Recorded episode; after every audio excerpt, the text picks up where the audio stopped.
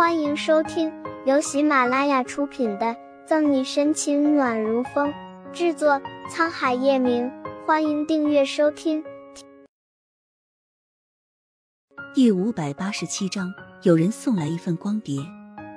投怀送抱，嗯。叶晨玉略微俯下身，在沈西耳侧轻声细语，那薄唇里吐出来的气息，喷在了沈西的脖颈处，酥酥麻麻的。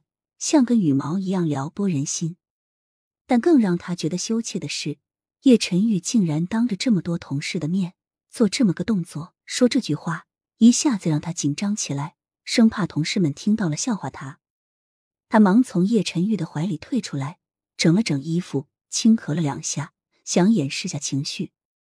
叶晨玉却是不给他这个机会，众目睽睽之下，骨节分明的手一伸，揽住他的腰身，一扯。他再次被拉进了怀里，这回直接撞个满怀。不出半个小时，整个警局都知道下城警局警花加霸王花沈西有男朋友了。知道警局这些人的八卦能力，沈西担心自己被攻陷，拉着叶晨玉悄悄溜走。可是还没有启动车子，沈西就接到了一个急促的电话：“这么着急把我叫回来，出什么事情了？”沈西脱下自己身上的外套，随手扔在了椅子上。本想着今天可以和叶晨宇好好吃顿饭，结果还没有走，就又出事了。沈队，刚刚有人送来一份光碟。沈西在听谭维汇报的缝隙间，往桌子上的纸杯里倒了两袋速溶咖啡，闻着咖啡浓郁的味道，他自己也来了精神。那盘光碟上是连环杀人案系列的犯罪证据。听到这里，沈西的脸色有些暗了，手里的纸杯也被放回了原位。把光碟给我。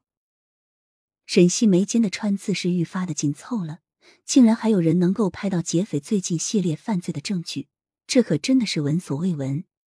光碟放入播放器后，一幕幕劫匪作案的场景出现在了沈西的面前。看着画面中劫匪猖狂的样子，沈西的手是攥紧了拳头。一名身着黑白条纹短袖的人，在这画面里尤为猖狂，不时还向着镜头竖起中指，以示挑衅。看着受害者在这画面中痛苦的表情，沈西的脸色是愈发的难看。作为下城警局刑侦队的队长，这盘光碟无疑是对自己乃至整个警局的挑衅。这盘光碟谁寄来的？沈西的语气冷到了极点。这是匿名寄来的。暂时还没有调查到对方的身份。顾青在电脑上操作着，企图从光盘上找到蛛丝马迹。沈队，你快看！沈西的视线被谭维这一声呼喊吸引回了屏幕上。只见那个穿黑白条短袖的人戴着一个玩偶面具，正坐在摄像头前面，似乎有话要说。把声音给我调大。沈西示意顾青加大音量，生怕自己错过任何一点消息。各位警官，这个游戏好玩吗？那我们再来个更好玩的吧。我知道你们肯定很想抓住我们，不过不用心急，天外有天，人外有人，不是山城似山城。真希望下一次除了受害者，还能看到你们。啊哈哈哈！光碟到这里也就结束了。看着劫匪嚣张的样子，沈西真的是恨不得亲手将他碎尸万段。沈队，现在咱们怎么办？谁都知道这些劫匪向来都是心狠手辣的，这一次发来这样的视频，显然就是在说警察局无能。怎么办？给我去查，把所有能查到的信息都给我找出来。沈西吩咐完事情后，一口气喝掉了所有的咖啡，随后靠在椅子上回忆光盘内容。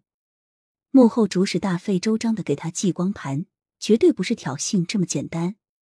沈西满脑子里都是刚刚玩偶面具样子的人，反复回想着他说话的内容和动作。